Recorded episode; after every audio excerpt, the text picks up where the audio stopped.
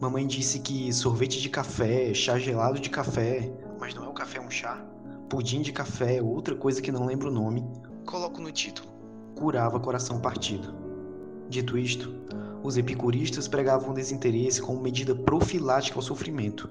E não sei se para evitar o sofrimento ou o que, um certo moço era bastante desinteressado em geral, com os dias, com as pessoas. Só queria terminar o ensino médio, viver um dia por vez, sem chateação, sem conflitos. Não se sabe como, nem o porquê, mas ele cativou uma moça um tanto diferente dele. Ela já sabia na graduação o tema do doutorado na Argentina, fazia cronogramas detalhadíssimos e era engajada politicamente. Ou seja, todo dia uma briga. Eles foram se conhecendo como acontece em geral nas músicas do Renato, fazendo a gente se perguntar: será?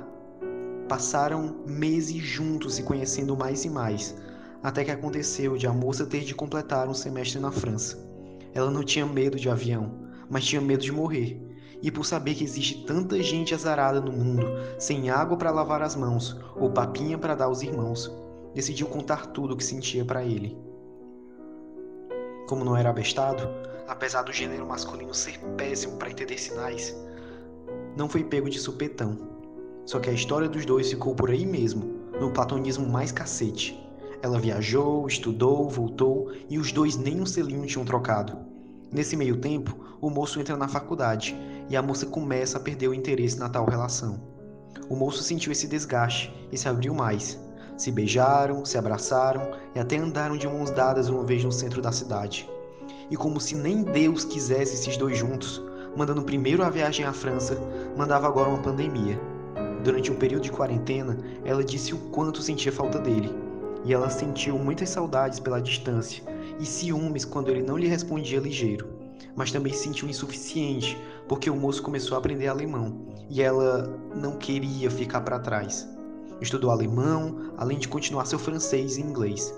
Ela tocou flauta e escreveu poesia. Num dia sufocante, disse Eu te amo. Tudo isso num caminho de sentido único, com as poucas migalhas que voltavam sendo entregues por pombos. Porém, as migalhas lhe preenchiam o coração, o que não é idiosincrático, já que era um coração tão profundo. Quando acabou a quarentena, e ainda que magoada por todas as faltas, desejava tão somente deitar-se nos braços dele sob o sol quente e suar e chorar de alegria, aquele choro próprio dos reencontros. E ele, o moço, estava nos braços de um intercambista alemã, e se tinha saudade dela, da moça, o sentimento tinha se perdido no labirinto das memórias.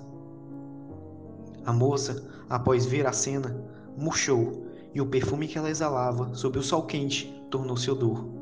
Em casa, por desconhecer os feitiços da terrinha, foi logo colocando o café na chaleira, a chaleira no fogão e acendeu o fogo. E ela, a moça, estava apagada, como a lua sem o sol.